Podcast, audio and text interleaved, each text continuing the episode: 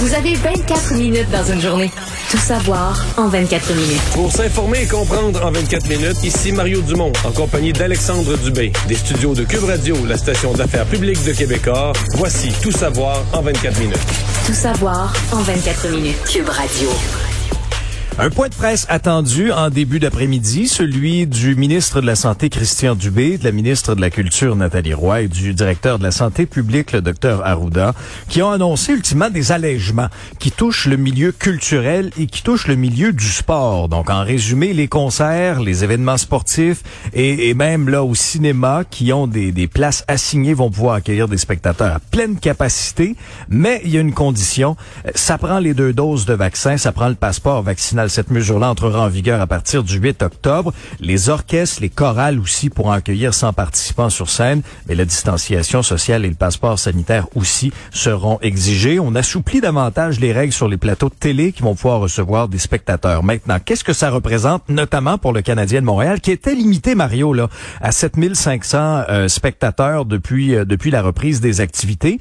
Ben, on peut reprendre à 21 000 et, et, et quelques, euh, donc dans le centre Bell. Il me semble que c'est 21 233 ou 200. Euh, Je dans ne pourrais pas te de corriger sur le chiffre. et, et- et si bien que le match d'ouverture du 16 octobre contre les, contre les Rangers et Alexis Lafrenière va pouvoir se jouer à pleine capacité. Quand même Malgré les mois difficiles qu'on a, qu'on a tous vécus, euh, le milieu culturel a su se montrer extrêmement résilient. Il a été exemplaire dans l'application des mesures sanitaires et il a rigoureusement collaboré. Il nous a aidés à la mise en œuvre du passeport vaccinal et j'en remercie. Alexandre, c'est tout positif, là. Je veux dire, euh, on ne peut que se réjouir. ma seule, euh, ma seule nuance, euh, c'est pas une nuance, c'est plus un questionnement. on a tous en tête l'an dernier. Euh, le Noël raté, c'est-à-dire qu'il y avait eu une grosse première, une grosse vague, c'est la deuxième vague, qui s'est comme calmée, là, début novembre, le mois de novembre, c'est comme calmé. Assez pour que M. Legault, vers la fin novembre, nous annonce toute une, une mécanique par laquelle on allait pouvoir fêter Noël. Et c'était pas aussitôt dit, là, je pense, une semaine après que. En fait, je pense que le fait que François Legault ait dit ça, ça a comme donné un signal à tout le monde. Bon, on peut recommencer à se rencontrer. Et les chiffres ont reparti à monter, puis le Noël fut annulé. Alors j'espère juste que la réouverture des complète des salles, ce soit pas notre Noël. notre Noël de 2021. Mais je pense pas. hein. Les gens sont doublement vaccinés. Euh, dans les salles de spectacle jusqu'à maintenant, il a pas d'éclosion particulière, donc c'est pas un lieu qui semble à risque. Donc je suis euh, je suis optimiste, là. je suis optimiste que, euh, et, et sincèrement cette quatrième vague pour l'instant, elle semble sous contrôle. D'autant plus que si on finit par avoir la, les- les- le feu vert là, pour la vaccination des 5 à 11 ans par les autorités de santé, mais là, ça vient juste d'être Ouais. déposé par Pfizer, toutes les données, ça va être étudié pendant quelques semaines, mais euh, là, on réglerait probablement les cas, le, le cas des éclosions dans les écoles primaires. On, on aurait une situation, à mon œil, relativement Ouais. sous contrôle. C'est intéressant ce que tu dis parce que bon, bilan COVID du jour, 655 cas, 2 décès, 5 hospitalisations de plus et on est stable aux soins intensifs. Concernant les 5 à 11 ans, ça aussi ça a retenu l'attention dans ce point de presse là parce que la fin du masque obligatoire Mario dans les lieux publics, ça pourrait coïncider avec la vaccination des 5 à 11 ans. Et là, on s'est on a joué un petit peu au tango avec les journalistes dans le point de presse. Le ministre de la Santé Christian Dubé a dit que la couverture vaccinale des jeunes du primaire aura un impact sur la, contamination. On sait que les écoles sont très touchées là-dessus. Et si le vaccin est, finalement homologué et que Santé Canada donne son feu vert, ben Québec serait prêt à vacciner les jeunes à compter de la fin octobre ou début novembre. Maintenant, est-ce que ça va se faire aussi rapidement que ça? Là-dessus, les commentaires du ministre de la Santé Christian Dubé et du Doc. L'obligation du port du masque dans les lieux publics, je pense qu'on on, sait que la santé publique nous a indiqué, puis vous pourrez le questionner, que cette obligation pourrait être revisée à un certain moment. Mais je le dis, puis je pense que oh, Dr le dit souvent, on pourra reviser ça, mais au moment où on en saura plus sur la vaccination des plus jeunes, notamment des 5 à 11 ans, qui ont un impact important sur euh, la contamination. Je vais vous le dire bien honnêtement, là, c'est c'est ça euh, que je peux vous dire. Je pense que si on veut, euh, mon fantasme de couverture vaccinale va être associé au fantasme d'enlever le masque, si vous me permettez d'utiliser cette expression-là. Moi, j'aimerais ça. Je, vous avoue là, que là, la question, c'est quand est-ce que les vaccins vont être disponibles pour qu'on puisse faire la vaccination avant Noël? Mais très honnêtement, j'aimerais bien qu'on soit en mesure de, pouvoir, le faire. On verra selon l'épidémie. Ouais, donc euh, oui, mais c'est certain que présentement, la circulation du virus par les enfants, elle, est majeure parce que, bon, on dit à chaque jour, parmi tous les nouveaux cas, là, 4, 5, 600, il y en a un 20, 25% il y en a un nombre important qui sont chez des jeunes. Hmm. Mais il faut pas se tromper, là. Euh, probablement que dans les cas, on découvrirait aussi, au-delà des âges, on découvrirait leurs parents, puis peut-être un collègue de travail de leurs parents, vacciné ou pas vacciné dans bien des cas. Mais quand la maladie, on dit la maladie circule beaucoup dans les écoles primaires parce que les jeunes sont entre eux et eux n'ont pas le droit au vaccin, mais elle circule, puis la maladie elle se promène, le virus se promène ensuite, là. Donc, si on le, si on le coupait dans les écoles primaires, c'est certain que ça aurait un effet sur l'ensemble de, de l'épidémiologie. Et, tant mieux, si ça permet d'avoir d'autres libertés, on va les prendre.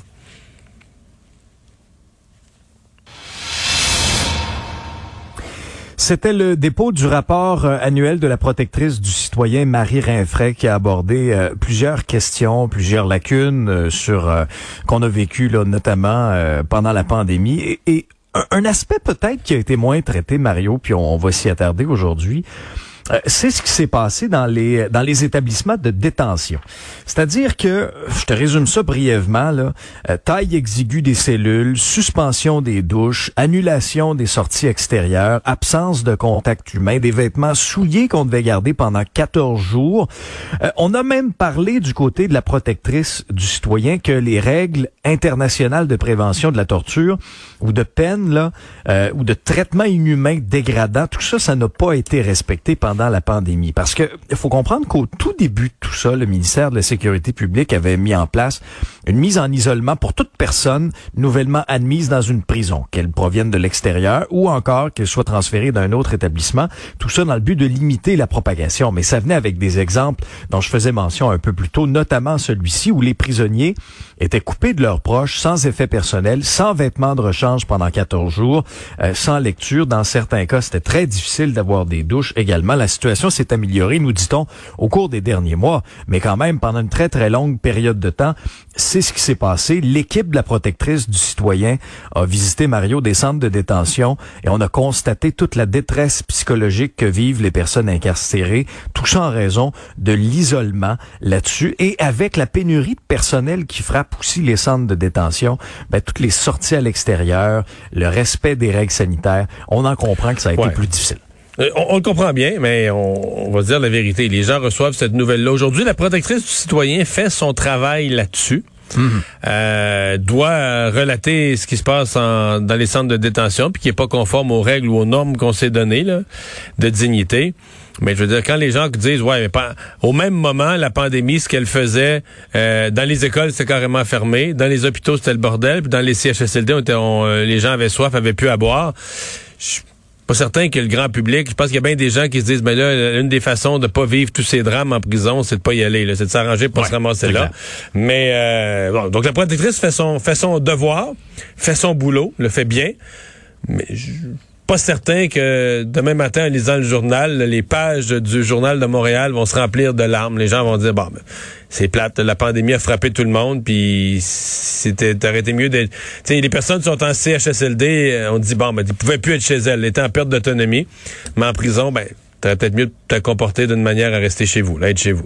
Ouais.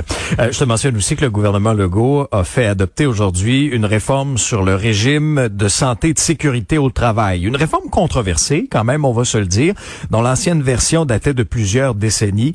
Les trois partis d'opposition ont voté contre. Le ministre du Travail, Jean Boulet, avait tendu la main, mais finalement, ses opposants ont souligné toutes sortes de lacunes à ce projet de loi-là, malgré des modifications là, qui avaient été apportées en cours de route au fil des travaux parlementaires. Il y a les syndicats aussi aujourd'hui, les représentants des groupes civils qui ont encore une fois cogné sur le clou, ont dénoncé cette réforme-là, qu'ils jugent sexiste parce qu'elle va couvrir davantage d'hommes que de femmes selon leur analyse qui a été partagée un peu partout.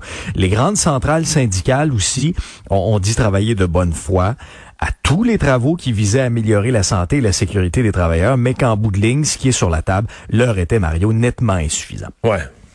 Mais je relisais tout à l'heure, euh, par exemple, le communiqué de la fédération. Parce que le ministre, pour essayer de satisfaire tout le monde, et les syndicats, entre autres, avaient déposé des amendements.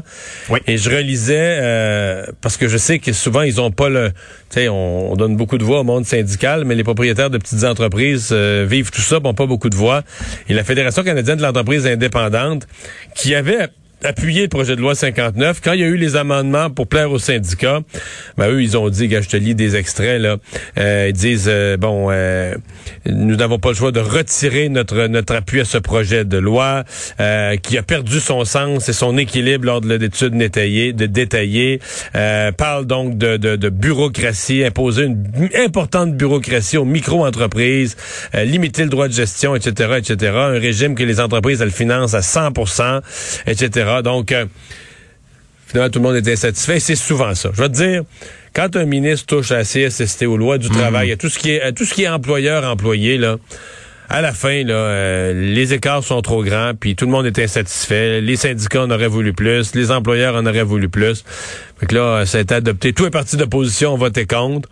Et c'est un, appelons ça un grand classique. Euh, euh, est-ce que c'est un bon, est-ce que c'est une bonne nouvelle loi? Ce sera à voir dans l'exécution. Je pense que tout le monde voit ça pire. Je pense qu'on va continuer à avoir de la CSST, puis que, on va continuer à protéger nos, nos travailleurs. Mais elle coûte cher, hein? On oublie, là, du côté syndical, on s'en fout, on paye pas, on reçoit, puis, mais la CSST au Québec, ça coûte cher, ça coûte très cher, puis c'est toujours, euh, comment je dirais ça? Toi, tu, fais, tu fais faire des rénovations sur ta propriété. Mm-hmm. Puis toi, euh, je sais pas, tu gagnes 40 pièces de l'heure. Bon, là, tu fais faire des travaux sur ta propriété. Mm-hmm. le, le, travailleur euh, qui, qui, vient travailler, lui il te coûte, je sais pas, moi, avec son salaire, mais lui, il en reçoit pas une grosse partie de son salaire. Parce que lui, mettons qu'il coûte 100 pièces de l'heure à son employeur, là, mais lui, dans sa poche, là, il y a la, C il y a la CSST, il y a la CCQ, il y a la CI, il y a la SOL, la RBQ, je les sais pas toutes, les coûts des Q, des Q, des Q, des Q, puis des C pour le, le, gouvernement du Canada, puis tout le monde se sert, puis quand tout le monde s'est servi, on n'a pas fini, il reste l'impôt sur le revenu. Fait que le travailleur, lui, il reste dans sa poche 23 pièces de l'heure, mais toi, t'en as payé 80. Fait que toi, à la monnaie, tu dis, OK, ben moi, je gagne 40 pièces de l'heure. Après impôt, il m'en reste 20. Fait que pour me payer une heure de travaux de rénovation, faut que j'en travaille 4. Tu me comprends-tu? Non, tout à fait. Fait. Pour payer le 80 pièces de l'heure que te ouais. coûte une heure, il faut t'en travailler 4. Fait que tu te dis, à un moment donné, les, ça se peut plus, là ça coûte trop cher, ça se peut plus, euh, les employeurs en peuvent plus. Puis oui, on veut de bons systèmes protéger nos employés, mais ces systèmes-là sont devenus extrêmement coûteux. Donc un gouvernement comme la CAC qui arrive puis qui dit moi je veux être un gouvernement des PME, un gouvernement d'économie, ben, c'est sûr qu'ils vont réformer des affaires de même pour essayer que ça coûte un peu moins cher. Les syndicats sont pas nécessairement d'accord, mais là comme je te dis finalement les petites entreprises sont plus d'accord, étaient d'accord avec la version initiale, mais une fois qu'il y a eu des compromis de fait pour essayer de lier les syndicats. Ben, les petites entreprises sont plus d'accord non plus. Les syndicats manifestés aujourd'hui sont pas d'accord. L'opposition, tout le monde est en désaccord. On pourrait tenter de dire si tout le monde est en désaccord, ça veut dire que c'est une mauvaise loi? Pas sûr. Ça peut aussi vouloir dire que c'est impossible de satisfaire tout le monde en pareille matière. Fait que t'essayes de t'essayes de tracer la ligne à quelque part, de trouver un juste équilibre, puis euh, tu marches avec ça. Tout savoir en 24 minutes.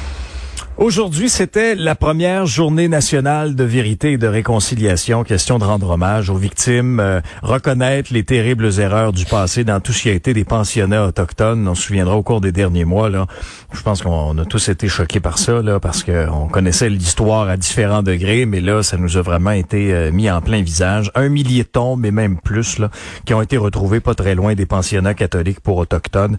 Euh, initialement, dans l'histoire, le 30 septembre, c'était la rentrée dans les pensionnats, donc on a fait coïncider ça euh, aujourd'hui.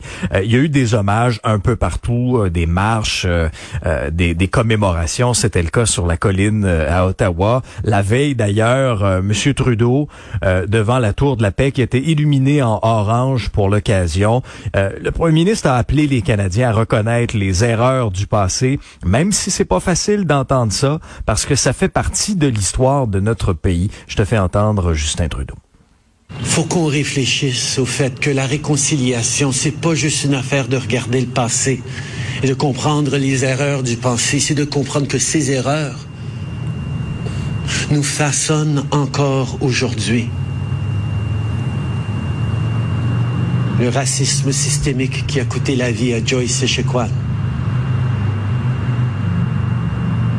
La misère, la pauvreté, les défis épouvantables que vivent les communautés autochtones, les personnes autochtones à travers notre pays aujourd'hui. Ouais. Ouais. Euh, Mario, ce qui fait ce qui fait aussi réagir parallèlement à tout ça, ce qui mêlait beaucoup le monde aujourd'hui, c'est que c'est pas férié partout, hein, notamment ça ne l'est pas au, euh, au Québec. Et c'est une déclaration du premier ministre François Legault qui a été interrogé puis, puis je t'entendais un peu plus tôt euh, avec Julie Marcoux, puis c'est bien de le mettre en contexte là. Euh, ces, ces fameuses déclarations là que les politiciens font en marchant dans les corridors de l'Assemblée nationale. Donc monsieur Legault a été questionné vite fait euh, à savoir ben pourquoi euh, c'est pas férié au Québec, euh, a évoqué une question de productivité quand en continuant de marcher là ce matin, a corrigé le tir un peu plus tard dans la journée en disant qu'il y a beaucoup de façons de commémorer ce qui s'est passé. C'est triste ce qui est arrivé selon le premier ministre et qu'on a un devoir de se rappeler de ça. Par contre, on sait que Stephen Guilbeault, qui euh, a notamment des aspirations au prochain Conseil des ministres, il y en a plusieurs qui le voient enfin à l'environnement, euh, il s'est dit bouche bée, euh, sidéré euh, par cette décision de François Legault de ne pas faire du 30 septembre une nouvelle journée euh, fériée euh, pour mieux maintenir la productivité de l'économie du Québec. Qu'est-ce que tu penses de ça? Ben, euh, il faut séparer deux choses. La façon dont ça s'est fait, c'est épouvantable. Ça faisait vraiment froid. Euh, manque d'empathie. C'est une journée là, de, de, de, de commémoration, c'est une journée euh, d'écoute, c'est une journée pour... tu sais, Le, le mot le dit, le vérité, réconciliation, il faut que la vérité soit dite, etc. Euh, donc, et là, bon, on lui pose la question. Je comprends qu'il doit avoir un peu de frustration parce que c'est de sa part, parce que ça a quand même été lancé par Justin Trudeau. Probablement que les provinces ont même pas été consultées. On a créé un jour férié comme ça. Ça a été lancé pendant la crise des pensionnats autochtones. M. Trudeau s'est senti mal pris politiquement. Lui, il se disait, moi, je suis en année électorale. Je vais être en élection dans quelques semaines, quelques mois. Euh, il faut que je fasse quelque chose. On a décrété cette journée. Euh, Ceci dit, euh, c'était pas le moment pour François Legault de dire ça, et surtout pas de la façon. Euh, il y avait beaucoup de choses qui pouvaient être dites. Puis à la limite, la question du jour férié, tu dis que tu prends ça en délibéré, euh, mais bon, sur le fond, si tu me demandes économiquement, est-ce que le Québec peut ajouter un jour férié? C'est évident que la réponse c'est non, là. Je veux dire, il y a juste Manon Massé aujourd'hui qui dit Ah ouais, oui, des congés, il en faut un jour férié, pourquoi pas un autre, mais on parle de pénurie de main-d'œuvre.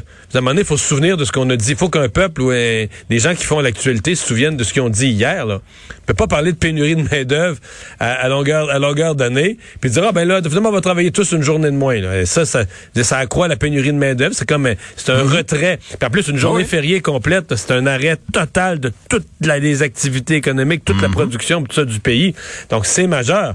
Mais je veux dire, de dire, de, tu peux pas répondre à une question aussi sensible sur un jour férié pendant que tu es dans cette journée-là, que les gens un peu partout témoignent de ce qu'ils ont vécu les pensionnats autochtones, puis dire non, nous on fera rien, on fera rien avec ça, productivité. Ça marchait pas. C'était vraiment, vraiment, vraiment un mauvais moment politique qu'il a d'ailleurs voulu réparer euh, plus tard en journée en se, en se réexpliquant. Là.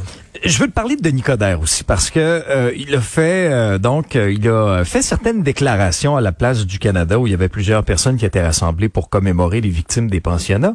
Il a dit entre autres qu'une future administration Coderre à Montréal va encourager la participation des autochtones à la vie démocratique, va favoriser la diffusion de leur culture, mais ce qui fait réagir en ce moment, c'est que Denis Coderre, lui, aurait l'intention de, remettre la statue de John A. À sa place, même si, on le sait, l'ancien premier ministre canadien est reconnu comme étant l'architecte de la politique des pensionnats autochtones. Est-ce que ça risque de nuire à Denis Coderre? Ben d'abord, il a raison. Hein. C'est pas, euh, il faut faire attention. là. C'est pas incompatible. Euh, on peut vouloir corriger le présent, améliorer l'avenir, sans nier le passé. Je veux dire, tous les chefs politiques du passé, euh, tous les leaders, mais je veux il y a des leaders autochtones aussi qui ont leur statut. On pourrait trouver des affaires graves à leur reprocher là. Le passé, c'est le passé. Il y a des choses qui se faisaient dans le passé, il y a des erreurs historiques qui ont été commises. Et moi, je suis radicalement contre tout l'effacement des traces des statuts, parce que là, sinon, on fait le tour de l'Assemblée nationale. Tous les premiers ministres ont fait des coches mal taillées, on renverse Ah toutes oui. les statuts, etc. Bon. Euh, John A. MacDonald a fondé le Canada, a fait un chemin de fer. Bon, sur la question autochtone, il y avait à l'époque un regard qu'aujourd'hui, on juge inacceptable. Mais je veux dire, euh, la loi sur les Indiens, date pas de Johnny McDonald, là. Elle date de pas mal moins longtemps que ça, là. Mm-hmm. Elle date des années 60-70. Euh, Pierre Elliott Trudeau a joué dedans en masse. Jean Chrétien, euh, c'est plus récent, là. Puis la loi sur les Indiens, ils n'ont pas, le droit- ils ont pas le droit de posséder une terre, là, un terrain. Ils n'ont pas le droit d'être propriétaires de leurs affaires. Fait que, tu sais, le passé, c'est le passé. Il y a des choses qui ont été faites. Il y a des choses qu'au moment où on les faisait, ça paraissait acceptable. On pensait que... Puis la, la- la réflexion, la compréhension des choses a changé. Donc on transforme le présent, on améliore l'avenir, mais le passé, on peut pas, on peut pas l'effacer. On peut l'enseigner différemment, on peut le réexpliquer mieux aux gens d'aujourd'hui, aux jeunes d'aujourd'hui. Mais euh, voilà, donc euh, c'est pour ça que je trouve. bon, Est-ce que la question, c'est est-ce que ce- ceux que ça va outrer, ceux qui ont renversé la statue de Johnny McDonald, c'est le mouvement woke. Et personnellement, je pense pas qu'il y a beaucoup de votes pour M. Coder là-dedans. Je pense que c'est vraiment un mouvement là qui est d'abord qui est fortement derrière euh, Valérie Plante, mais là qui a un, un nouveau candidat là. Le, le nouveau candidat à la mairie de, de Montréal, dont le nom est difficile, euh, oh, euh, l'ancien joueur de football, M. Hall, euh, qui a reçu d'ailleurs aussi un appui aujourd'hui du candidat Desjardins, euh, à la surprise générale. là. Mais euh, c'est une... euh, c'est Montréal, là, euh, plus du tout dans le français. Montréal, une espèce de république indépendante, euh, quasiment, je- j'exagère, là, mais un, un duché indépendant euh, qui euh, aurait pu à respecter la, la loi 101, pourrait avoir ses propres règles en matière de, de, de, de culture. Donc, euh, j'ai l'impression que Denis Coderre n'aura pas de toute façon ce, ce, ce vote-là. là. N'aura pas le vote des gens qui euh, des, des gens qui ont jeté la. Monsieur Holness, bon, je l'ai. Euh, donc, il- c'est lui qui va aller chercher le vote woke là, avec un discours archi multiculturaliste, plus de contraintes linguistiques, plus. Donc, je, je pense pas que Denis Coderre, dans le vote de ceux qui voulaient enlever la statue de Johnny McDonald, de toute façon, en avait Ouais. beaucoup.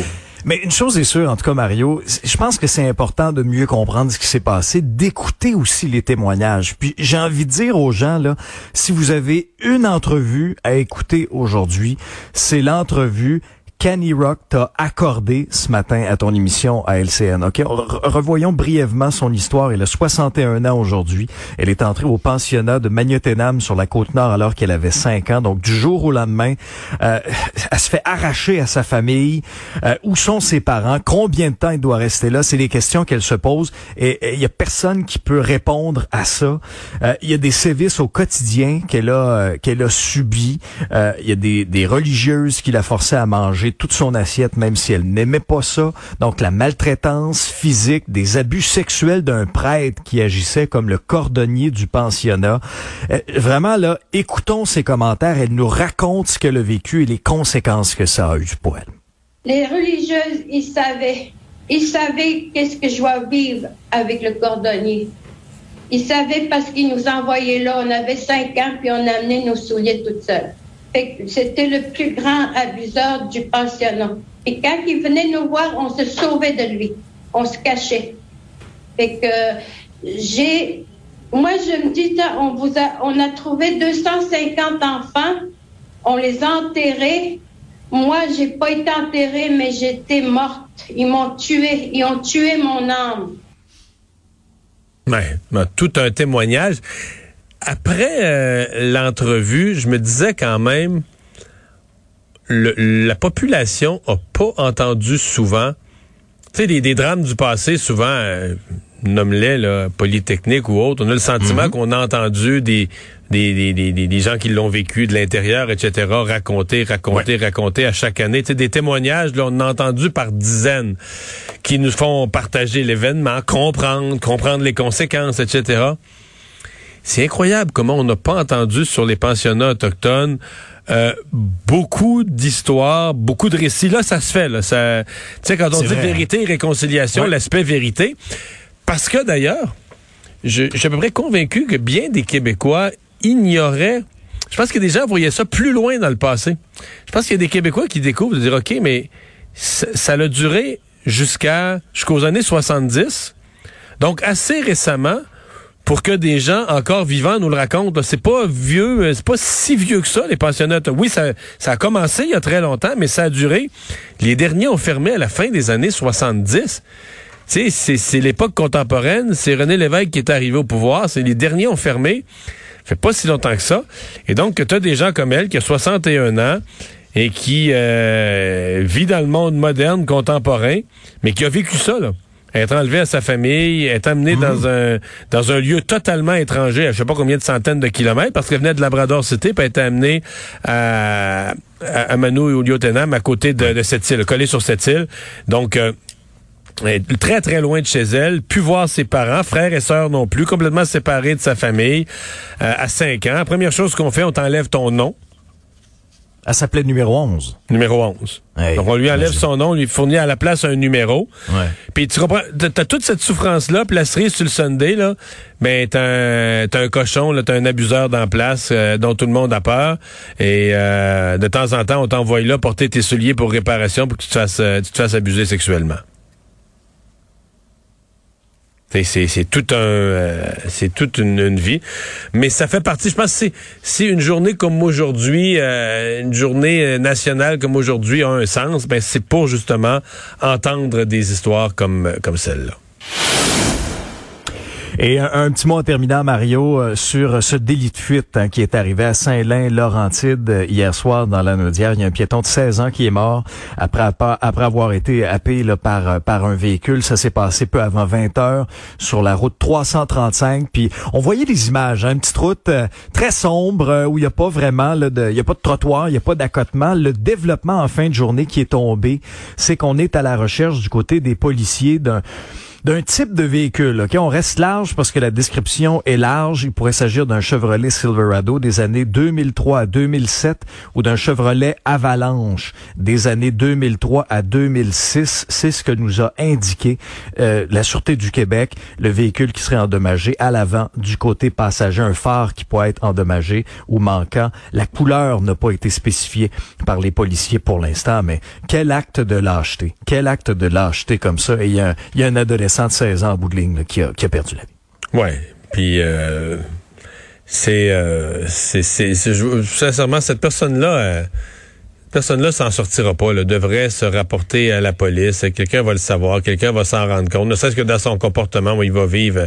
Tu tu vis pas normalement quand t'as as, tué quelqu'un. là. Ah, ben Donc, euh, devrait se, se, se, rapporter au moins faire preuve, disons, après un geste de lâcheté, au moins de faire preuve un peu de, de le caractère adulte euh, face à ses, à ses responsabilités. Bon, là, restera une question. Est-ce qu'il y a d'autres choses qui étaient en cause, euh, état d'ébriété ou autre? Est-ce que c'est la raison? Parce que c'est parfois ça, là. Parfois, le délit de fuite, c'est qu'on fuit parce que euh, on, on peut pas s'arrêter. On considère que c'est toujours, on nous dit c'est toujours pire de fuir, mais il y a aussi des gens là, que leur réflexe, c'est de fuir parce qu'ils se disent, euh, je, je, je peux pas je, suis pas dans un état euh, où on pourrait se rendre compte de la gravité de ce que je viens de faire. Donc, est-ce que c'est ça dans ce cas-ci? Euh, ce, sera, ce sera à voir. Et des, euh, questions judiciaires aussi, il y a le dossier d'André Boisclair qui est repassé aujourd'hui devant la cour?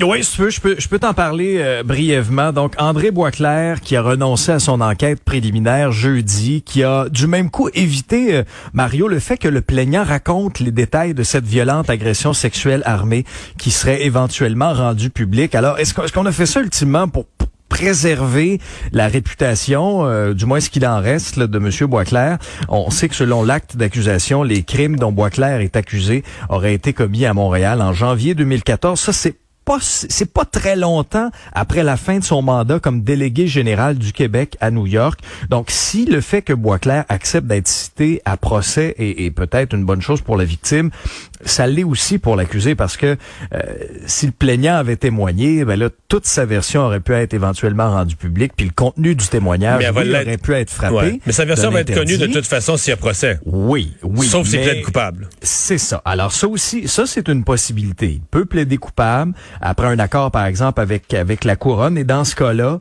ben un exposé des faits serait soumis à la cour, mais mais plus souvent qu'autrement, là, Mario, seulement les éléments essentiels du plaidoyer sont inscrits là-dedans, puis ça évite que tous les détails de cette histoire soit rendu public. Résumer l'actualité en 24 minutes. Euh, merci Alexandre.